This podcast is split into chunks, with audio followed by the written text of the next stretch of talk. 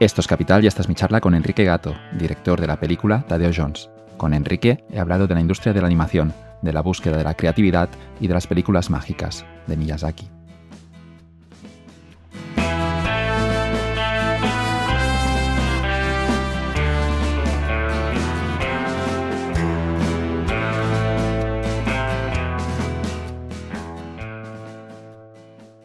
Buenas tardes, Enrique. Nos conocimos en el evento, el magnífico evento de Juan Martínez Barea, Sputnik en Sevilla. Em, Juan nos invitó a un restaurante que no patrocina este podcast, pero como está muy bien ese restaurante, yo aprovecho para recomendarlo, que era Bar Yebra en Sevilla, que todo el mundo vaya, de verdad, es genial. Y charlamos ahí durante, un rato durante el almuerzo y la verdad es que me quedé con cosas que comentarte, así que decidí, bueno, te voy a invitar al podcast y, y mantenemos la charla por aquí, seguimos esa charla tan bonita que tuvimos almorzando con, Y además, sí, es espectacular aquel restaurante, vamos, comimos fenomenal. Una pena que no pudiéramos estar más tiempo, que teníamos que salir corriendo por el tren. Pero sí, sí, desde luego fue, mereció la pena, ¿eh? muy espectacular el sitio. Solo os perdisteis las postres que eran torrijas, que tengo que decir que eran espectaculares también, pero, pero yo recuerdo unos platos eh, increíbles, ¿eh? sobre todo un bacalao, que era, el bacalao era, era, era buenísimo. Sí, sí, no, sé, yo probamos como cuatro o cinco platos y, cada cual mejor. ¿eh? Eran, bueno, de, estos sitios que se nota que disfrutan hacer la comida y disfrutan sirviéndola y viendo la cara que se le pone al cliente cuando la, pide. Bueno, si alguien va por Sevilla, que reserve sobre todo en Bar. Y me dijo Juan, aquí un poco de información privilegiada, que reservar en la, en la barra del bar, que nosotros estuvimos ahí sentados, pero en la barra preguntarle a la persona que lo lleva que, cuál es el plato del día que os os va a asesorar mejor. Aquí queda este pequeño spot. Parece realmente que va Yebra patrocina este podcast, no es el caso, pero siempre cuando hay algo honesto y de calidad merece la pena recomendarlo. Y me gustaría contigo, Enrique, hablar de tu carrera profesional, también del dinero. Si, te parece bien, empezamos un poco con tus inicios. y, me escuché tu charla en Sputnik, la verdad es que me gustó muchísimo. Y me sorprendió cuando mencionaste la palabra comandos, porque yo había jugado a ese videojuego y soy, soy, era un fan. Yo recuerdo no jugar, sino ver cómo mi primo jugaba, lo que también era divertido. Ha sido todo un poco un preludio de, los youtubers, pero yo recuerdo ver cómo mi primo jugaba comandos y era, era, era flipante ver a esos equipos ahí desarrollar esa misión.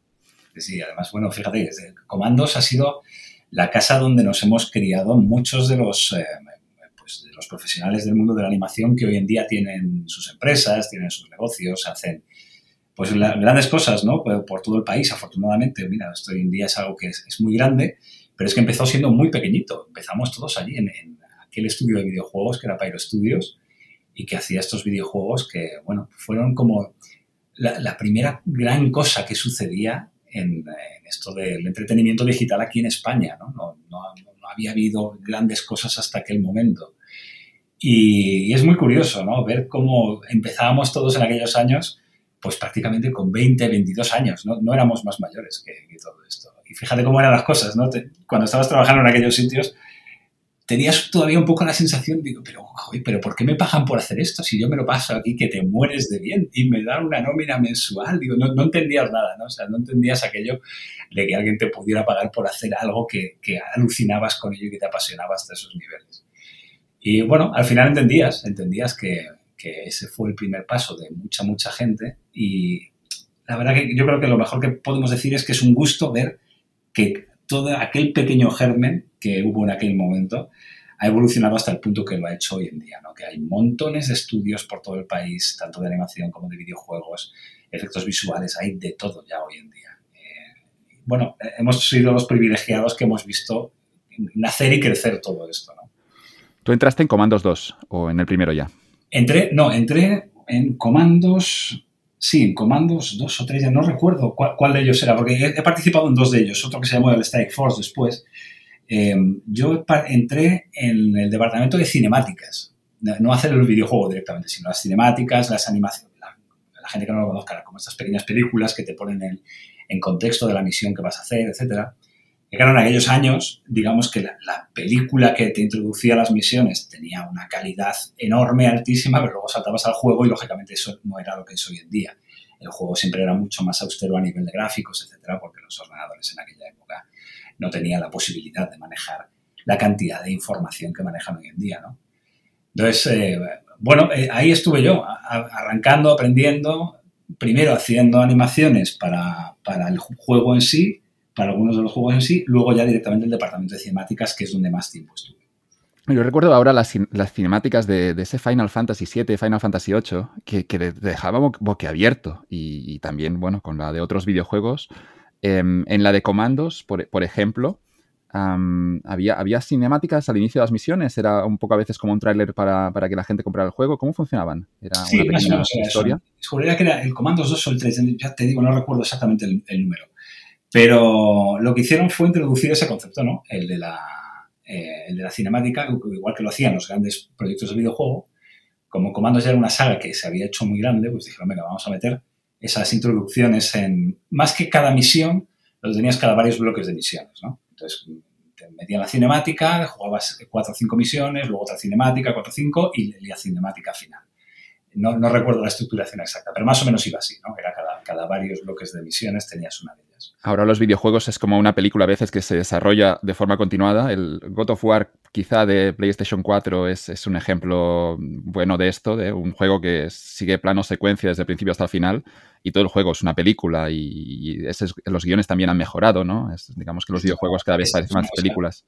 Que es bárbara, es el... Eh, o sea, God of War, yo, a todo el mundo le digo, God of War es una película interactiva de 60 horas, tal cual, o sin matices. Es, ya exactamente eso.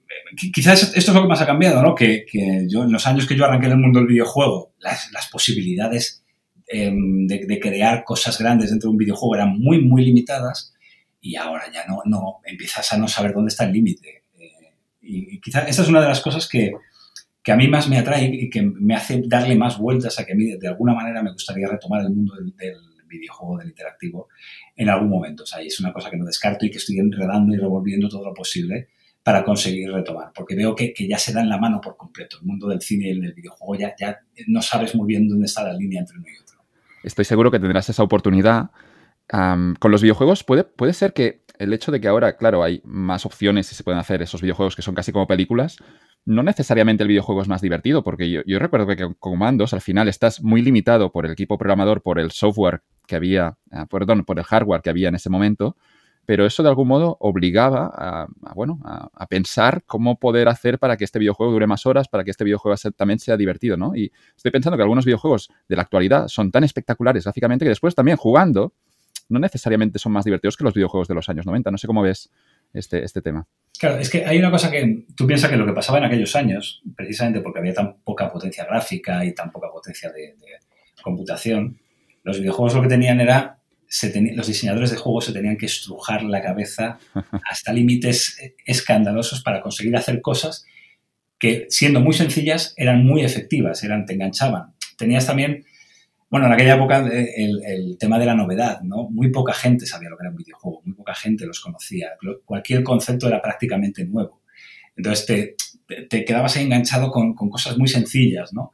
Hoy en día lleva tantos años de evolución ya el videojuego que, hay que rizar el rizo eh, muchísimo para conseguir llegar a sorprender a los jugadores, ¿no? Estar todo el mundo ya muy acostumbrado a lo que es un videojuego, a unas escalas de calidad bueno, pues de, lo que decimos, de, que compiten directamente con el mundo del cine y que además eh, se han convertido, o sea, son los productos de entretenimiento que tienen todos los récords más altos de la historia. Es decir, los productos de entretenimiento eh, que más han costado a día de hoy ya no son proyectos de cine. Ya ni siquiera Avatar y todas estas barbaridades que, han sucedido en los últimos años. Ya son videojuegos los que tienen las, eh, los récords de, de mayores presupuestos, de mayor número de, usuarios, se le diría en este caso, eh, y, bueno, y, en, realidad lo que ha pasado con los años es que literalmente el mundo del videojuego ha pasado al del cine por encima. Pero a unas escalas muy, muy sorprendentes. ¿eh? O sea, la industria del videojuego hoy en día suma más eh, a nivel de facturación que el cine y la música juntas. Mm, ojo, eh, ojo con el, con el dato. Esto ha sucedido en los últimos 20 años. En los últimos 20 años. ¿Cómo, está la industria en España? Eh, jugué un, videojuego precioso que seguro que conoces, que es Gris, de un estudio de Barcelona. Artístico, una cosa preciosa, súper bonita. ¿Cómo está hoy en día la industria en España del videojuego?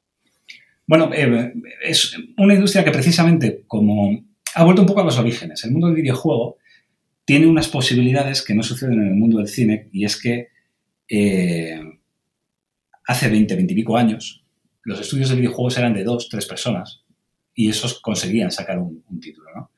Poco a poco eso fue creciendo, creciendo, creciendo. Los videojuegos hoy en día se hacen entre varios cientos de personas, mm, rebasan los miles en muchos casos, pero precisamente por, por esto que ha sucedido, de que em, eh, han generado los motores gráficos con los que están los videojuegos, de repente te los dejan gratis. Te los dejan completamente gratuitos y solo te cobran si eres capaz de facturar una cierta cantidad eh, anual, ¿no?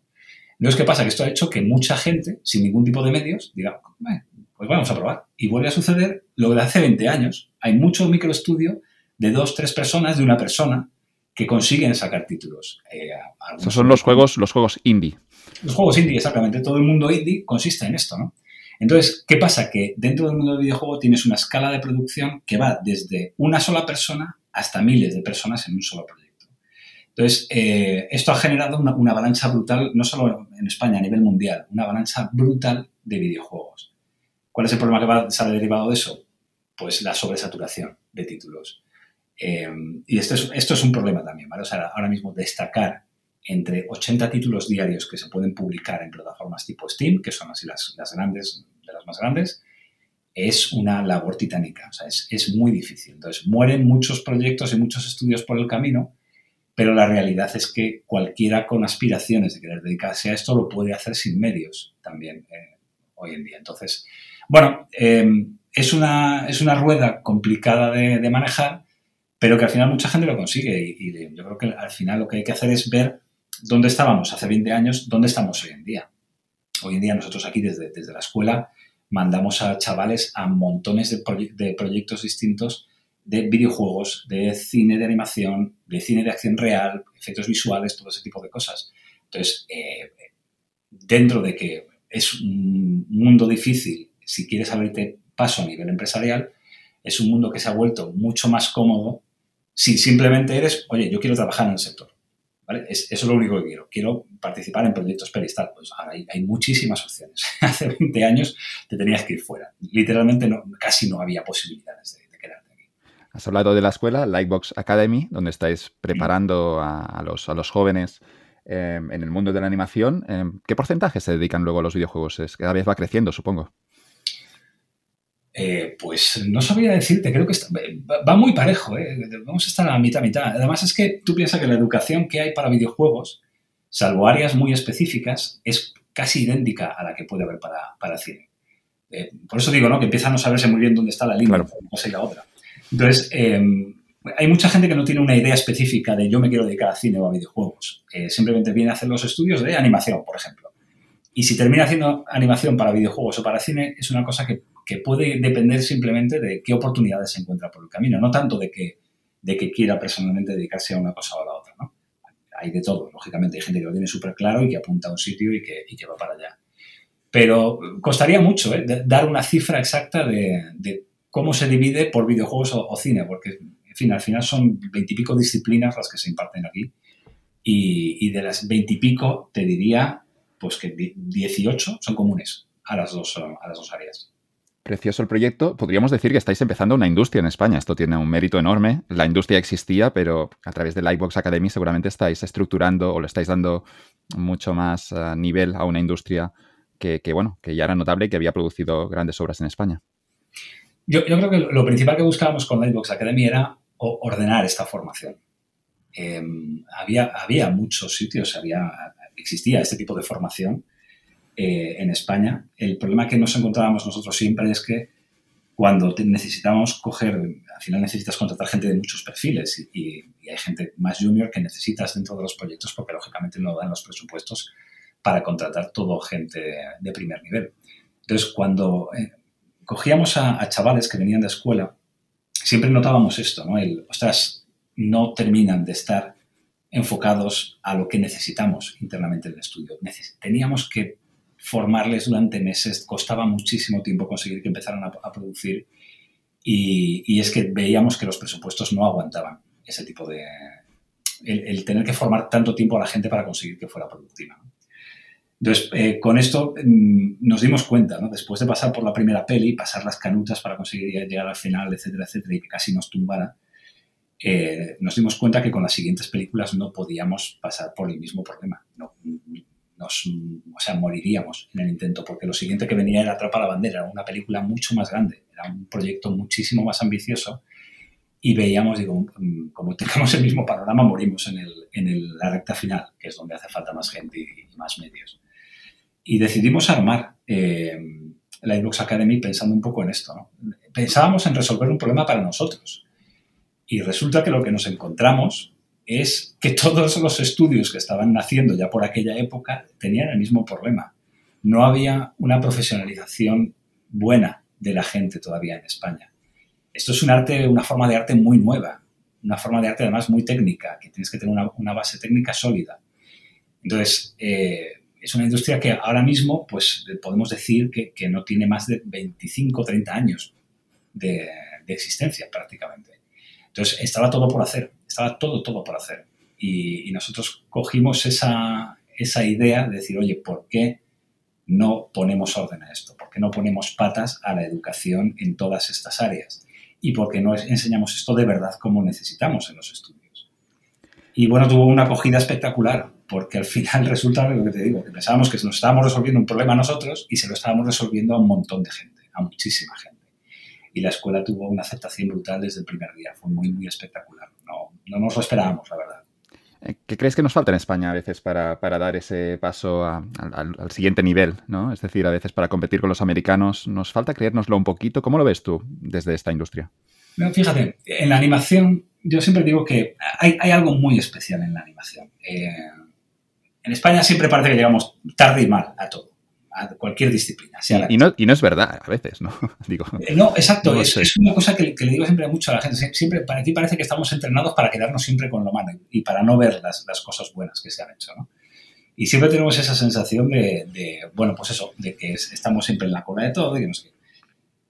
En la animación, creo que te podría decir que es de las pocas cosas en las que no tenemos ningún complejo y que sabemos perfectamente que, esta, o sea, mira, por, un, un, ejemplo muy, muy sencillo. La animación por ordenador lleva existiendo desde el año 95. Fue cuando se eh, salió Toy Story, primera peli gigantesca hecha por ordenador de la historia. Bueno, pues en España se estaba haciendo una peli de animación por ordenador apenas dos años después, o un año y pico después, muy poquito después, que fue el, Bosque Animado. No recuerdo las fechas exactas, pero fue por ahí, en un estudio en Galicia. Eh, y esto, que es un ejemplo puesto para lo que es la animación digital hoy en día, te lo puedo contar de prácticamente cualquier hito histórico de la animación. España siempre ha estado en primera línea, hasta el punto de que el propio Walt Disney eh, dijo que el, invento de la animación como técnica le corresponde a un español, a Segundo de Chomón. Segundo de Chomón.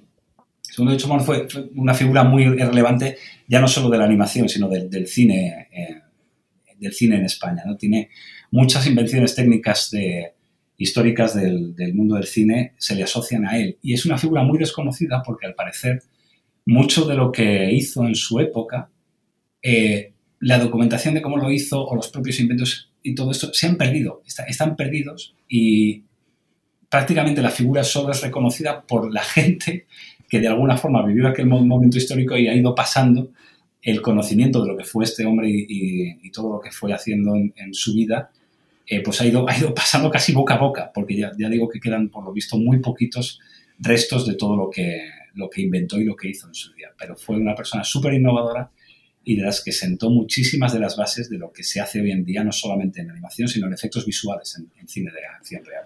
No, no, sé si nos falta creérnoslo, pero ahora pensando a veces en, el, marketing, que puede fallar, ¿no? Y hay ese ejemplo que, que, puede estar un poco conectado, que es que con el aceite de oliva em, puede ser muy bueno en España, pero luego vienen los italianos, le ponen etiqueta, o los franceses con el vino, y puede ser el mismo producto que el que hacemos en España, pero ellos lo venderán a dos o tres veces más, más caro, solo porque tienen buen marketing, porque se está gestionado bien. De algún modo, seguramente nos falta quizá cuidar un poco más nuestro patrimonio. Sí, totalmente. O sea, estoy de acuerdo. Mm, creo que es, eh, fíjate, yo los primeros viajes que hacía a Estados Unidos, cuando empezábamos ya con las pelis y, con la relación con los estudios americanos y con todo esto, yo lo, lo, que detectaba instantáneamente es el decir, es que da igual con quién hables aquí. Tú vas a Estados Unidos y cualquier persona con la que hablas sabe venderse a sí mismo, ya no un producto, pero a sí mismo, de forma impecable y te da un speech de lo que sea a, lo mejor no tienen la más remota idea de lo que está diciendo, pero es que, es que te da un speech súper convincente sobre lo que sea. Y, es una diferencia tan brutal con lo que palpas aquí que te das cuenta de la, de la carencia que tenemos enorme de, esto, ¿no? Es decir, ¿cómo, presentas una idea? ¿Cómo explicas una idea? ¿Cómo consigues tener seguridad en ti mismo para que lo que estás contando cale en la gente a la que le estás transmitiendo todo esto? Eh, o sea, eso te das cuenta desde el primer viaje que haces a Estados Unidos, que es que hay, allí les entrenan desde que son así, desde que levantan dos palmos del suelo.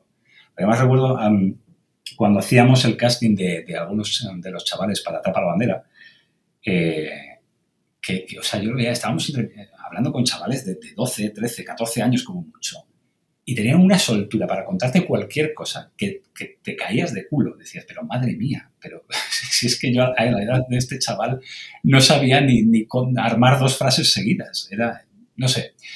Bueno, te das cuenta de que es una cosa cultural y de que la sociedad americana es una sociedad que se ha creído a sí misma desde el minuto cero y que se ha vendido desde el minuto cero. Entonces, bueno, por, eso al final, eh, aquí te da la sensación de que seguimos arrastrando muchos complejos, muchas, muchas cosas que ya no deberían estar ahí, que ya han pasado muchas cosas en España, ¿vale? Que todos los países tienen una parte de la historia que, da vergüenza, todos los países del, mundo, literalmente todos. Pero aquí parece que seguimos arrastrando mucho, mucho prejuicio, mucho complejo, muchas cosas que ya no deberían estar en el, en el horizonte. A ver si, si cambia el chip en, España. Yo creo que está cambiando poco a poco. Vosotros mismos estáis compitiendo contra grandes estudios, estudios de Estados Unidos como podrías, por ejemplo, Pixar.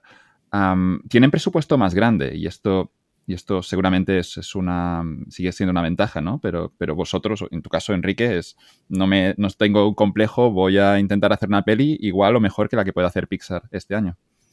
Bueno, tengo que reconocerte que no, no era esa la mentalidad desde el primer día. ¿eh? O sea, esto es una cosa que, que vas poco a poco eh, adquiriendo. Em, o sea, al final, la ambición era decir, vamos a hacer una peli de animación en este país, vamos a hacer una gran película de animación en este país. Gran película con los medios que tienes, eh, lo estabas comentando, o sea, nuestros presupuestos van de 10 a 1 con, en comparación con los de con los grandes proyectos americanos. Hoy en día te diría que 20 a 1. Empiezan a manejar unas escalas presupuestarias que son de otro planeta. Pero eh, al final era, pueden más las ganas, ¿no? Eh, no, no, piensas, al principio es que simplemente no piensas, el mes voy a dar de tortas con un estudio americano. No, no, lo piensas y por salud mental no te metes en ese, en ese tipo de, articulación mental. ¿no? Eh, simplemente vas tirando vas superando obstáculos, vas consiguiendo hacer la peli, que eso, solamente eso ya es un, reto de unas dimensiones eh, gigantescas. Y yo creo que te haces consciente de, ojo, que es que ahora nos toca estar en pantalla con los petroleros americanos. Te haces consciente de eso según va llegando el, el final.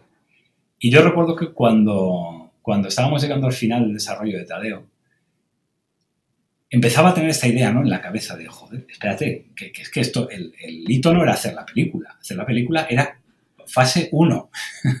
Ahora es a ver qué demonios pasa con la película ahí, ahí arriba. Y claro, empezaba a saber que justo antes que, que, estrenar nosotros, venía Pixar, venía Disney, venía Fox, venía todos, todos, porque estrenábamos al final de verano nosotros. Entonces, en verano era la franja de todos los megaestrenos americanos de, animación. Y, y, claro, tú te ves pequeñito ahí en medio de todo eso y dices, de verdad, yo voy a hacer algo entre todos estos. A ver, lo miras con mucho respeto y lo que pasa es que, bueno, luego tuvimos la suerte de que funcionó como funcionó. La, suerte o no suerte, ¿vale? O sea, hay, muchas cosas que luego analizándolo con el tiempo te das cuenta de que hicimos bien, aunque en el momento no eras consciente de, ello. Pero eh, cuando empezó a suceder todo lo que sucedió con Tadeo Jones, que de repente yo recuerdo a la gente, muchos amigos llamándome, oye, tío, que, esto es una barbaridad, que hay, colas en el cine, que hacía mucho que no había colas en, los cines en aquellos momentos. Digo, la, cola del cine da la vuelta a la manzana, tío, es una pasada, si no va, no va a caber, la gente me decían muchos de, los amigos que me llamaban. Entonces, eh, en el momento no eres capaz de entender qué es lo que está pasando. O sea, te está superando todo no eres capaz de hacer ningún tipo de análisis, te llegan noticias cada tres segundos, tienes un, tweet, un, mensaje en WhatsApp, un no sé qué. era muy, muy desbordante. Y, yo creo que no fue hasta Navidades, estrenamos en, final de agosto, creo que no fue hasta Navidades cuando fui capaz de empezar a, atar cabos y a decir, a ver, ¿qué, demonios ha pasado aquí?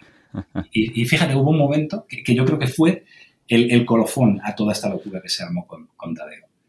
Recuerdo que estábamos en una, en una cabalgata eh, de, los barrios de la periferia de Madrid y recuerdo que casi me caigo al suelo cuando veo que entre las cabalgatas aparece una, cabalgata de los personajes de Tadeo Jones. Digo, pero qué barbaridad es esta, qué demonios ha sido esto. Y, de, alguna forma era, la marca, ¿no? Que, te decía, esto se ha convertido en algo, ha calado a nivel cultural dentro del país, ha calado en, la, en el imaginario colectivo de la gente y ha llegado hasta, hasta algo como esto, ¿no? Que para mí, fíjate, yo creo que, que es lo que tengo como el mayor hito más allá de las taquillas, más allá de todo, es decir, la gente ha llegado al punto de decidir que Tadeo Jones se merece una cabalgata. Y, no fue la única, ¿eh? hubo muchas en muchos barrios. O sea, yo creo que, que, eso para mí fue como el mayor hito de todo lo que consiguió en aquellos cuatro meses Tadeo Jones. Un proyecto que llevaba cocinándose durante diez años y, te quería preguntar cómo, cómo, lo, cómo lo hiciste para estar durante diez años insistiendo con una idea. Bueno, eh, en animación tienes que tener claro que el, no, no, puedes estar esperando todos los días a ver si termino, a ver si termino. O sea, no, la animación es ver crecer la hierba, literalmente. Es, es eh, muy lenta de desarrollo, es muy, muy compleja, eh, a pesar de que hay ordenadores por medio, que es un poco aquella charla que, que en Sputnik. Bueno, eh, la, la, imagen mental que suele tener la gente de, de una película de animación que se hace por ordenador, bueno, pues por ahí habrá algún botón que le das, venga, hazme una película, tira para allá. y, de alguna forma sale, ¿no? Una peli. Y en realidad sigue siendo un proceso súper artesanal, muy, muy lento, muy largo.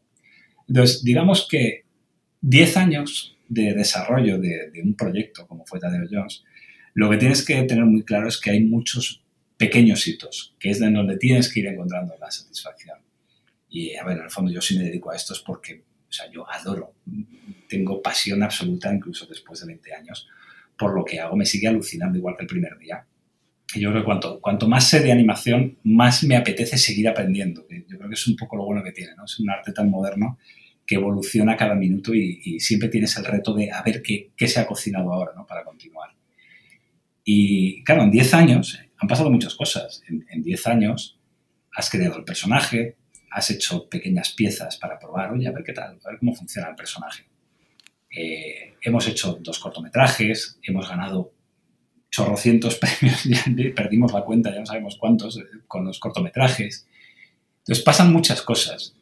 Y quizá el paso más duro termina siendo justo el último, ¿no? De cuando arranca la película. La peli arranca, eh, pues tras esos 10 años que tú ya llevas con el personaje, consigues venderle la película a una productora, a a, muchas productoras, porque no se podía armar el puzzle con una sola, ¿vale? Eh, y, ahí es donde después de 10 años empieza lo duro de verdad. Es ahora hay que hacer la peli. Que además era, una sensación curiosa, ¿no? Porque levantar la peli debió costar como tres años y pico, o cuatro años, un disparate.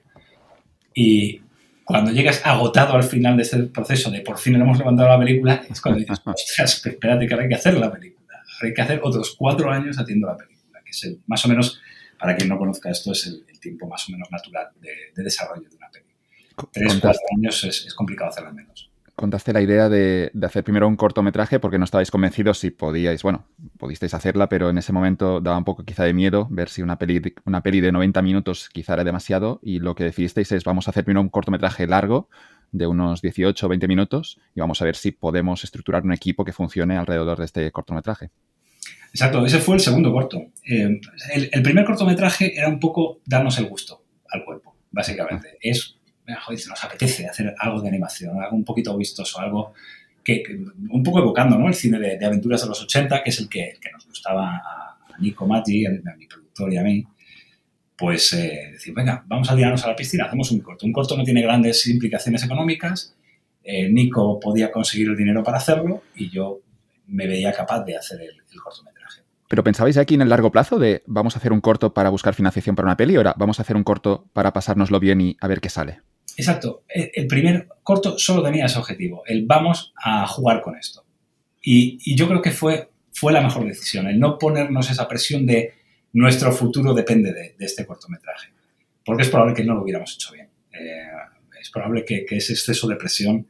El dinero mete mucha presión en el mundo artístico. Entonces, eh, si hubiéramos metido ese nivel de presión cuando estábamos arrancando, que no éramos capaces de gestionar ese tipo de presión, mala cosa. Eh, yo creo que lo más sano que pudimos hacer con, ese primer corto de Tadeo es que em, era eso, eh, vamos a jugar, vamos a jugar y a ver qué sale de aquí, vamos a, ver qué, conseguimos hacer. Y lo que sucedió con ese primer corto es que, bueno, lo terminamos, fue un año de desarrollo, ojo, que, se dice pronto, pero fue un año entero haciendo ese cortometraje. Eh, y cuando, con los cortos, la forma que tienes de, explotación, entre comillas, porque tampoco es que se gane dinero con ellos, es moverlo por festivales. Eh, entonces se lo dimos a una agencia que lo empezó a mover por todos los festivales que había en España. Además, yo, como no venía del mundo del cine, no tenía ni idea de la barbaridad de festivales que hay en España, que había cerca de 200 festivales por aquellas fechas.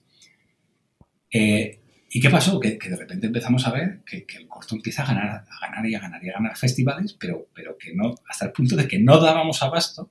Cada fin de semana teníamos que repartirnos por toda la geografía española para ir a recoger premios.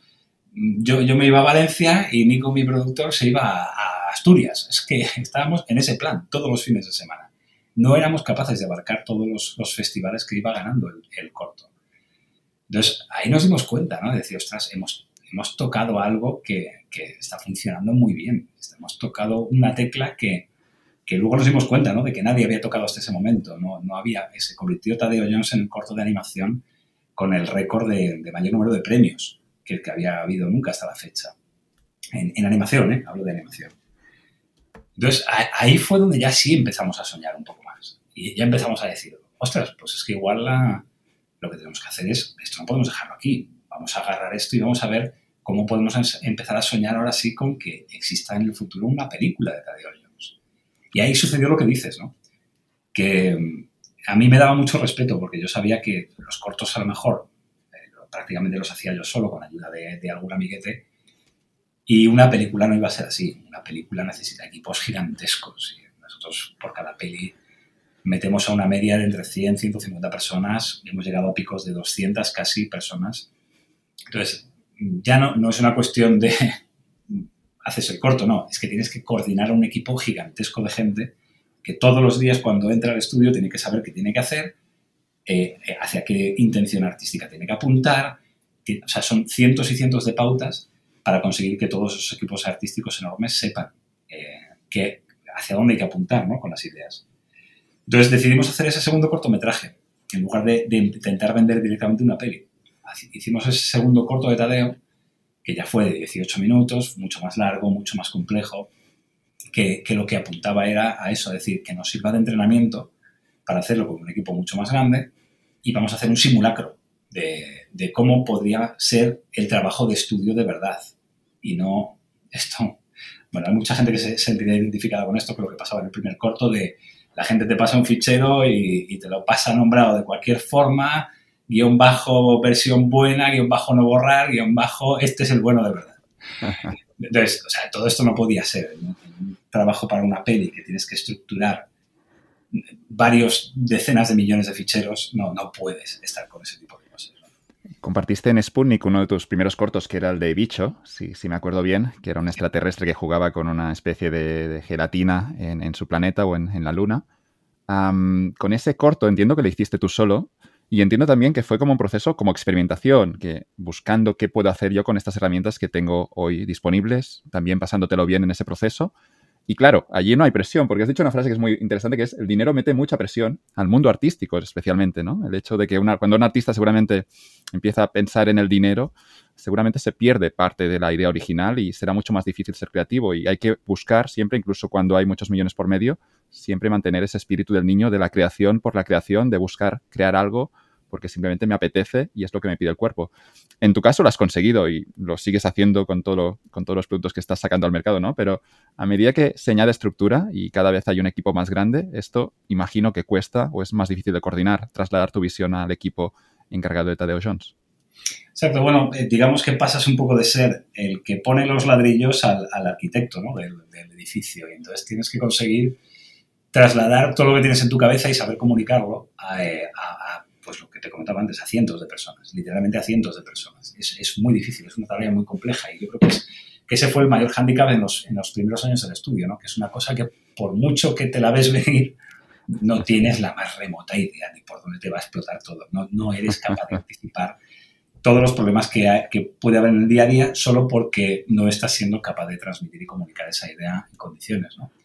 Pero bueno, luego está esa parte que dices, ¿no? El, el, cuánta presión mete el dinero al mundo artístico. Que en el fondo puedes cambiar mundo artístico por lo que quieras. O sea, al final, eh, cualquier empresa tiene este problema. Cualquier empresa tiene que lidiar con, oye, hay un presupuesto, ¿cómo optimizas tus recursos? ¿Cómo optimizas todo lo que estás haciendo para que ese presupuesto se utilice lo mejor posible?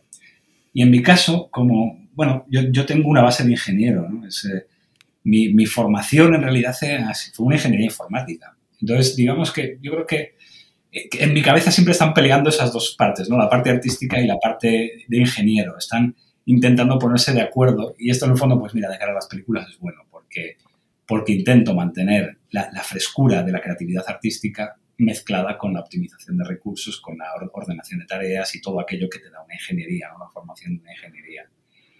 Y, y en el fondo yo creo que precisamente el, el, uno de los secretos mejores que tenemos dentro del estudio de Lightbox Animation es, es, que hemos conseguido encontrar ese equilibrio y a, unas escalas muy altas. O sea, nosotros llevamos con mucho orgullo el ver que lo que somos capaces de hacer por los presupuestos que tenemos suele estar muy por encima de todos los proyectos que tienen ese tipo de, de presupuestos. Pues porque al final hemos encontrado una forma muy eficiente de balancear todo esto. Y, y digamos que mi, mi, parte de ingeniero es la que está empujando toda la parte técnica del estudio a la optimización de recursos, a la no repetición de tareas, todo lo que sea repetitivo tiene que llevar una herramienta detrás, etcétera, etcétera, etcétera. ¿no?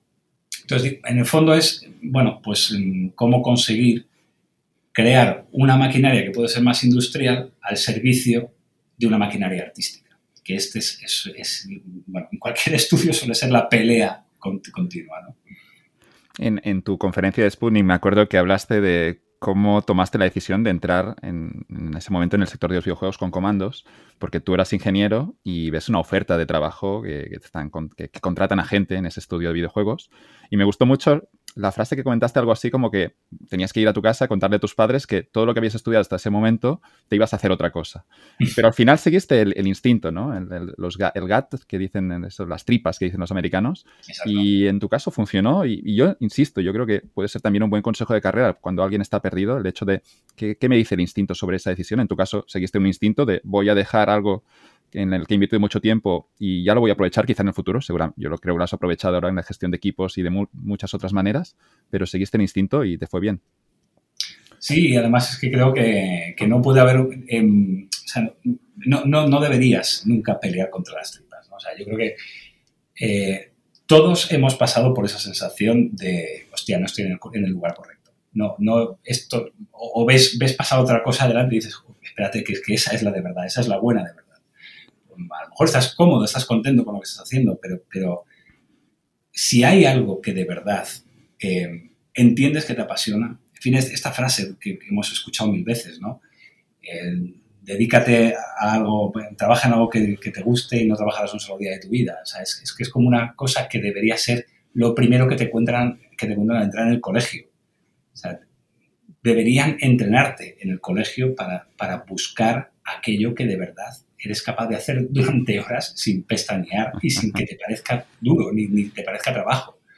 Entonces, eh, yo de alguna forma, eh, mi problema siempre estuvo en que eh, a mí me, me, me, gustó la parte artística y técnica siempre a partes iguales. ¿no? Entonces, ¿qué pasaba? Que yo no tenía nadie, ni amigos, ni familia, ni absolutamente nadie que me orientara por la parte artística. No tenía ni la más remota idea de, de si me podía dedicar a algo relacionado con.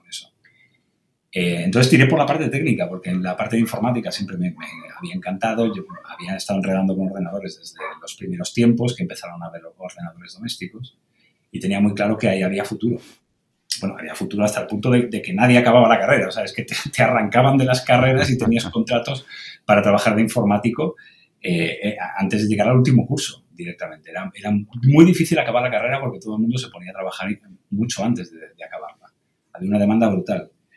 Pero vaya, es que me di cuenta justamente que trabajando en, los primeros puestos que tuve como informático fue cuando me di cuenta que, yo, yo, no valía para la, rutina, que era la sensación que tenía con los trabajos de, de informática.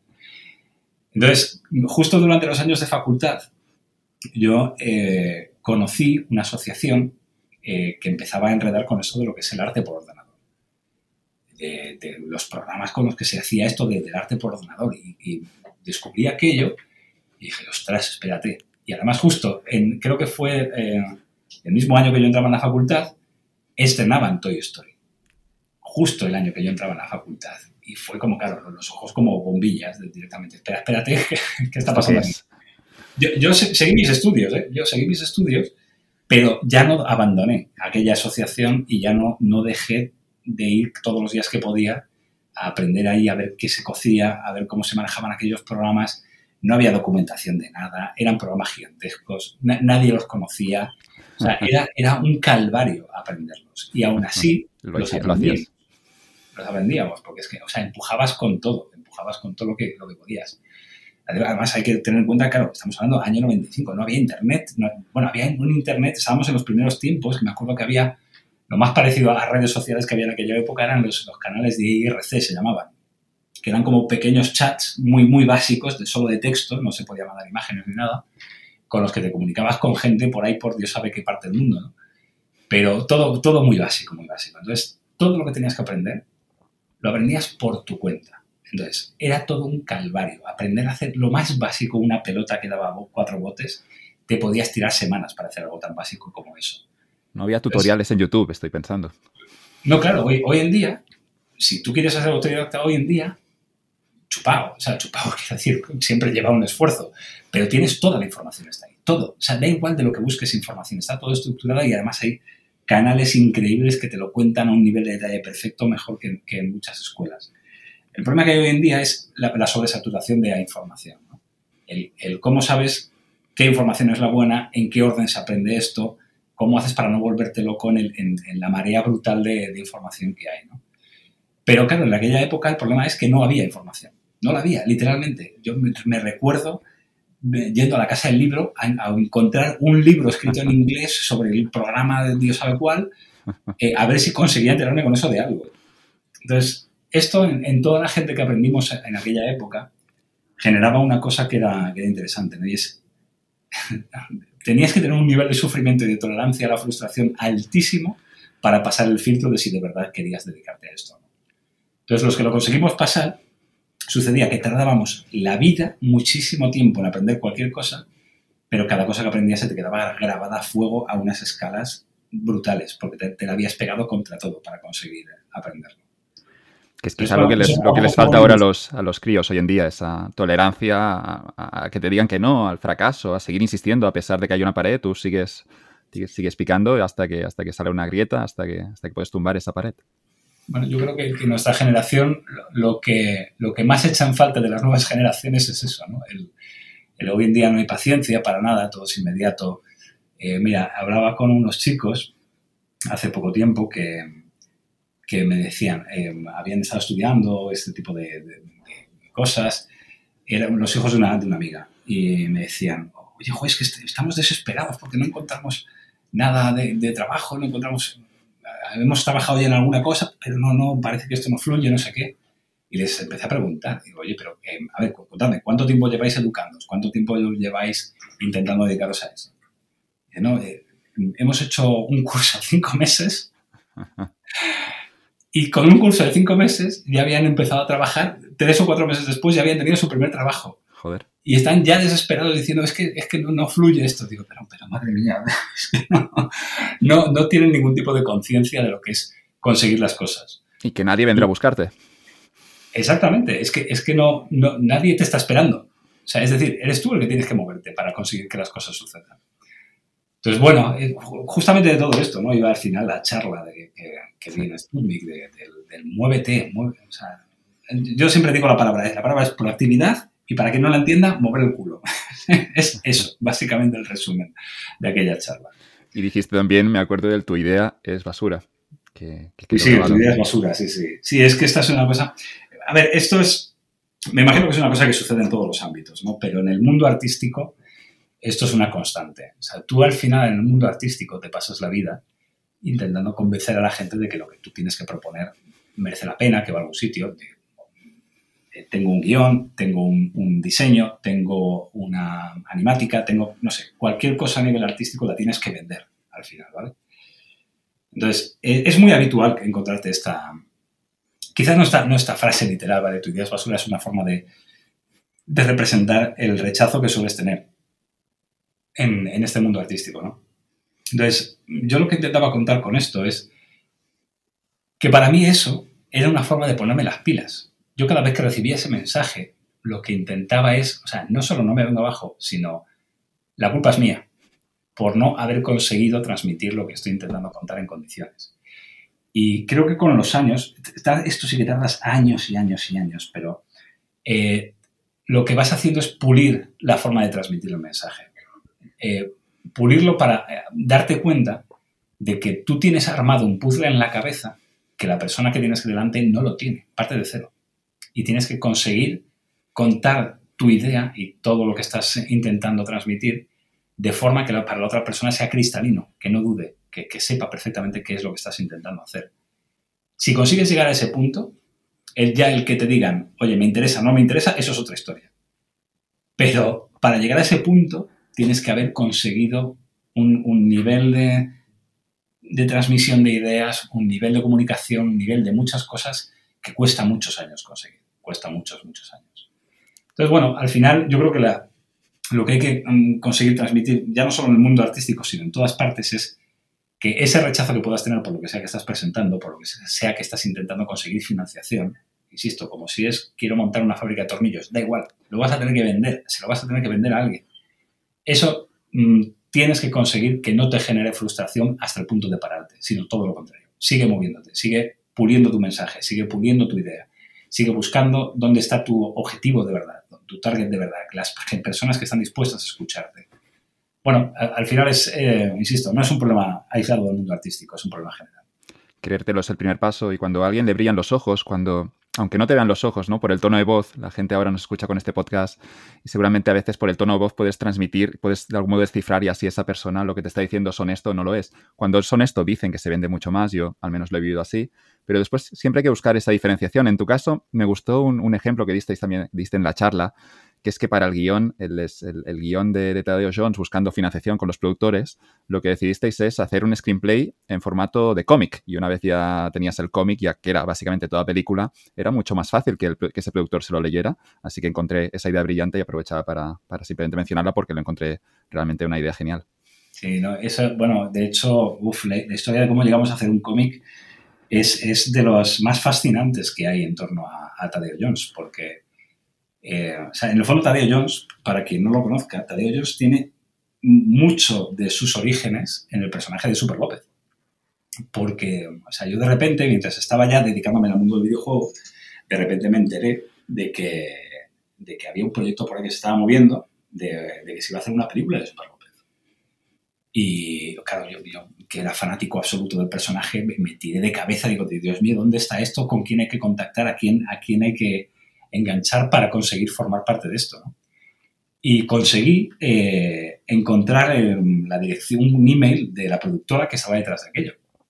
Y les escribí un mensaje, ¿no? Diciendo, mira, o sea, no sé cómo puedo echaros un cable para esto, no sé cómo ni cuándo, ni cuánto tiempo, pero o me da igual, yo trabajo gratis para esta película. Es que me da lo mismo si cobro o no cobro, yo quiero hacer lo que sea en esta peli de Super y fue un jarrazo de agua fría porque, en el fondo, el productor me dijo, efectivamente, estamos detrás de, armar esta película, pero tiene toda la pinta de que no va a salir. Se está muriendo en los despachos y, no hay manera. Eh, bueno, lo que hablamos del, rechazo, ¿no? De, eh, no terminado de cuajar, por el motivo que fuera, hasta el punto de que, bueno, la peli de Super López esto estamos hablando del año 2001 aproximadamente, la peli de Super López se ha hecho en el año 2018, o sea, 17 años la película pegando vueltas hasta que se ha conseguido hacer, ni más ni menos. Entonces, bueno, aquel jarro de agua fría eh, en el fondo fue el inicio de la relación con este productor, que era Nicolás Maggi, que mencionaba antes, que es mi socio hoy en día, y que me dijo, oye, mira, la peli de Super López no va a ser una realidad, pero he visto tu trabajo, me parece súper interesante, y, y ¿por qué no hacemos un cortometraje? ¿Por qué no hacemos un corto? Bueno, pues aquel primer corto fue el corto de Tadeo Jones. Entonces, todo lo que nos salió eh, para Super López empezó a armarse para este nuevo personaje que fue Tadeo. Y cuando llegó aquel momento que comentábamos antes de empezar a soñar con, ostras, este personaje parece que funciona, porque no intentamos hacer una peli? Se nos ocurrió el decir, bueno, mientras hacemos ese segundo cortometraje, ¿por qué no vamos armando el guion de lo que podría ser la película? Y, bueno, Nicolás sabía perfectamente lo que es un despacho de producción. En un despacho de producción se apilan guiones todos los días 23 y no, nada destaca. Es, muy difícil que algo destaque. Y lo que decidimos es, eh, ostras, ¿y por qué no hacemos que nuestro guion vaya en formato de cómic? Lo que decíamos, ¿no? De cómo transmites una idea lo mejor posible. Un guion es, la lectura de un guion es muy subjetiva en general. Eh, depende mucho de quién lo está leyendo, de qué está interpretando hombre, hay muchas cosas que evidentemente si, si un guion está bien escrito, da igual quién lo lea, lo va a percibir. Pero nosotros decidimos, em, vale, no solamente va a ir el guion, va a ir el cómic. Para quien quiera gastar menos tiempo, lo puede leer de un plumazo en, una sentada, en, nada, en media hora lo tiene leído. Y encima, el cómic nos lo desarrolló el dibujante de Super López, que era Jan, con el que Nicolás tenía mucha relación por haber intentado levantar la película de Super López pues tenía mucha relación, se llevaba fenomenal con él y, nos lo dibujó al final Jan, aceptó y joder, lo hizo con un cariño espectacular, o sea, dibujó una cantidad de detalle en cada viñeta increíble y además en, un estilo muy reconocible. Cualquiera que conoce la obra de Jan ve los cómics de Tadeo y sabe perfectamente que son de Jan. Son, son muy, muy identificables. Y la verdad que fue, fue una cuadratura del círculo maravillosa. ¿no? Nos conocimos por una peli de Super López que nunca se llegó a hacer y el dibujante de Super López nos termina dibujando el, el cómic de Tadeo para una peli que sí que se. ¿Cuál era el presupuesto de Tadeo Jones de la primera película? La primera peli, no, recuerdo la cifra exacta, estaban alrededor de, siete y pico, ocho millones de, de euros aproximadamente. Y la parte de levantar el dinero, se va, para entenderlo, ¿eh? yo que no conozco la industria, ¿se busca un gran productor que pueda financiarlo todo o se va hablando con mucha gente como si esto fuera una startup y buscar dinero de diferentes fuentes? Pues es muy buena pregunta porque, mira, en, los inicios, cuando no nos conocía nadie y simplemente éramos, bueno, pues los que habían hecho un par de cortos, que sí habían sido muy premiados, habían funcionado muy bien, pero, pero no éramos nadie, literalmente no éramos nadie, ¿vale? En, esos primeros tiempos, eh, cuando tú tienes un proyecto de animación que vale 8 millones de euros, que la media de un presupuesto de, peli española, para que te hagas la idea, puede ser, en aquella época podría estar en 2 millones de euros, no creo que estuviera más, eh, por ahí andaría la cosa. Claro, tú vas pidiendo 8, tu primera peli, mm, dices, bueno, ¿dónde vas con esto? No? Es imposible, no, no habría manera. Y además se juntaba otro hándicap brutal, y es que eh, a quien convencieras para em, meterse en esa guerra, eh, le estabas diciendo que empezabas ahora y en cuatro años ya hablaríamos, que es cuando tú terminabas la película. Entonces, son unos plazos, unas condiciones y unos tiempos que, nadie estaba acostumbrado en aquella época porque no se hacía cine de animación de este tipo en aquella época. Se hacían algunas pelis de animación, de, las tradicionales de toda la vida, pero que no tenían estas cifras ni estos presupuestos. Entonces, ¿qué, pasaba en aquellos tiempos? Que no, no encontrabas una sola persona con la que casarte. Encontrabas montones, tenías que encontrar montones de personas con las que poco a poco ir armando el puzzle, que iban añadiendo poquitos, poquitos, poquitos, hacer preventas internacionales en mercados que te iban dando, pues venga, este territorio lo hemos vendido por tanto, pues tienes un poquito más de dinero por la venta a esos territorios. Entonces, tenías que ir negociando territorio por territorio, productora por productora, y al final en Tadeo 1, si no recuerdo mal, se montó un enjambre de fácilmente siete, ocho productoras. Fácil, no sé cuántas serán en total. Siete, ocho productoras, más ventas internacionales en, repartidas por no sé cuántos territorios, que eran muchos pequeños cachitos que iban sumando, sumando, sumando, hasta que al final, pues más o menos tenías dinero para ir tirando. Y esto no completaba la ecuación. No la completaba, pero por mucho. Porque seguíamos dependiendo de que entrase un, canal de, de televisión grande aquí en España, que al final fue Mediaset Pero inicialmente, claro, eh, cuando les contabas el plan de, de aquí a cuatro años, Mediaset. O sea, no, es que se, se, muriera de la risa, pero vamos, no te tiene caso. Te, iban retrasando y retrasando.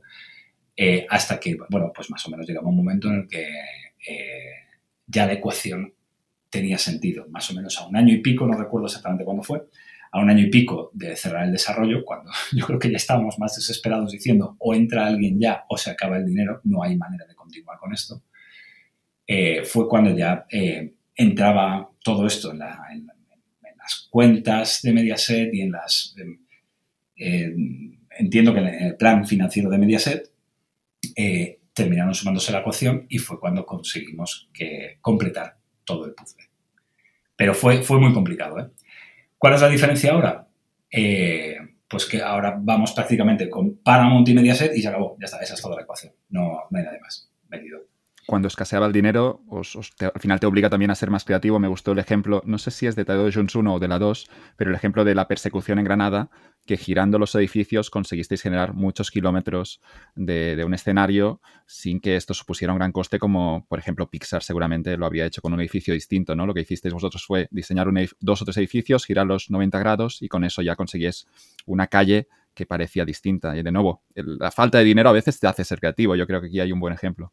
Sí, sí, sí, claro. Y, ahí esto era uno de los ejemplos. Fíjate, esa escena, esa escena de la persecución por Granada, la, la pauta que, que, yo le daba a todo el equipo era, tenemos que conseguir crear la mayor escena de acción que se haya rodado nunca en España.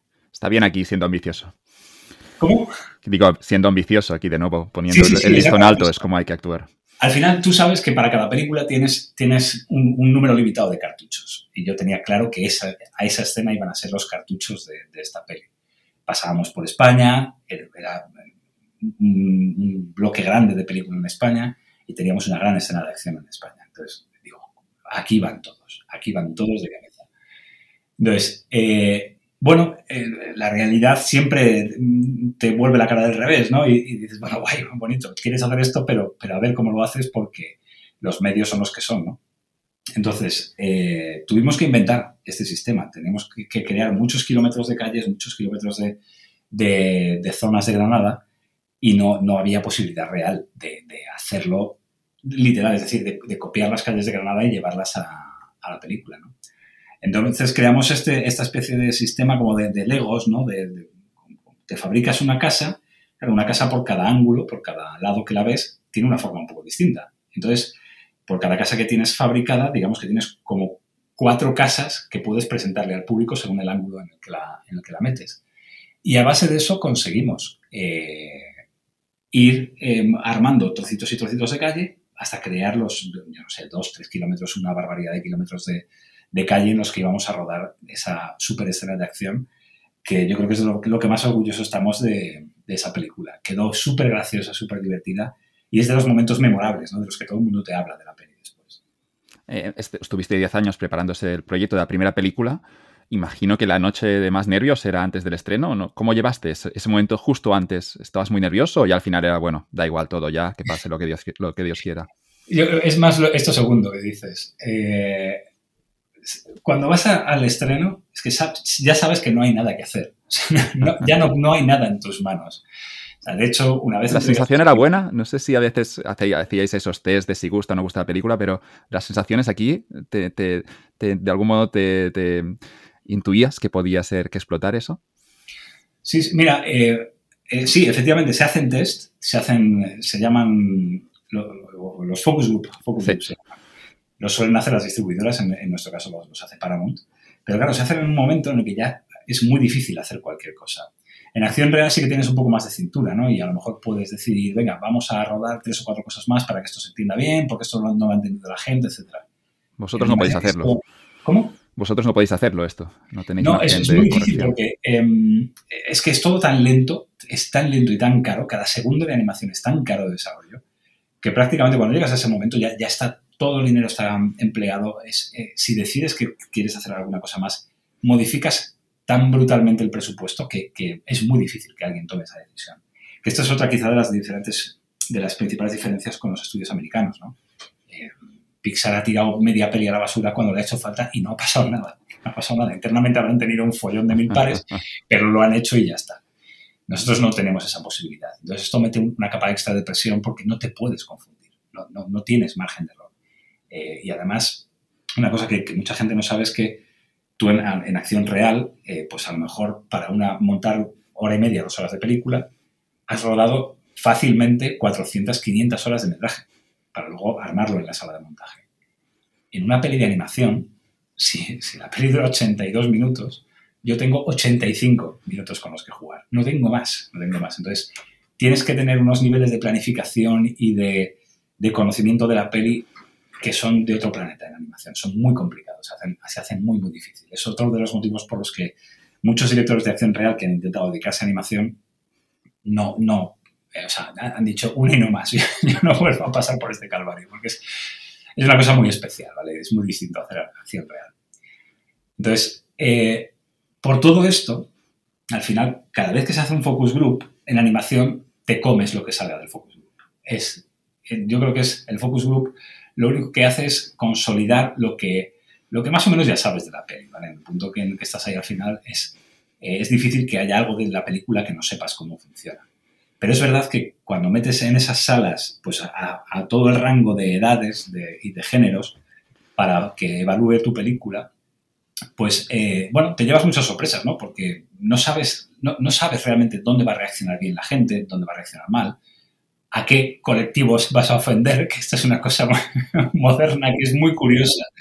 O sea, hemos ofendido a colectivos con las películas que dices, santa madre, o sea, ni en, ni en el peor de los casos me imaginaba que iba a pasar algo como esto, por, por un chiste tonto que has puesto en un sitio que es la cosa más inocente del mundo y de repente ha saltado los, los muelles de Dios sabe qué colectivo. Entonces, bueno, a partir de que entregas la película, en realidad en nuestro caso ya todo es una sorpresa. Ya todo es a ver qué pasa. Y, curiosamente, los estrenos me suelen poner más nervioso por, porque sabes que tienes que estar atendiendo a todo el mundo, las entrevistas, los micros, no sé qué.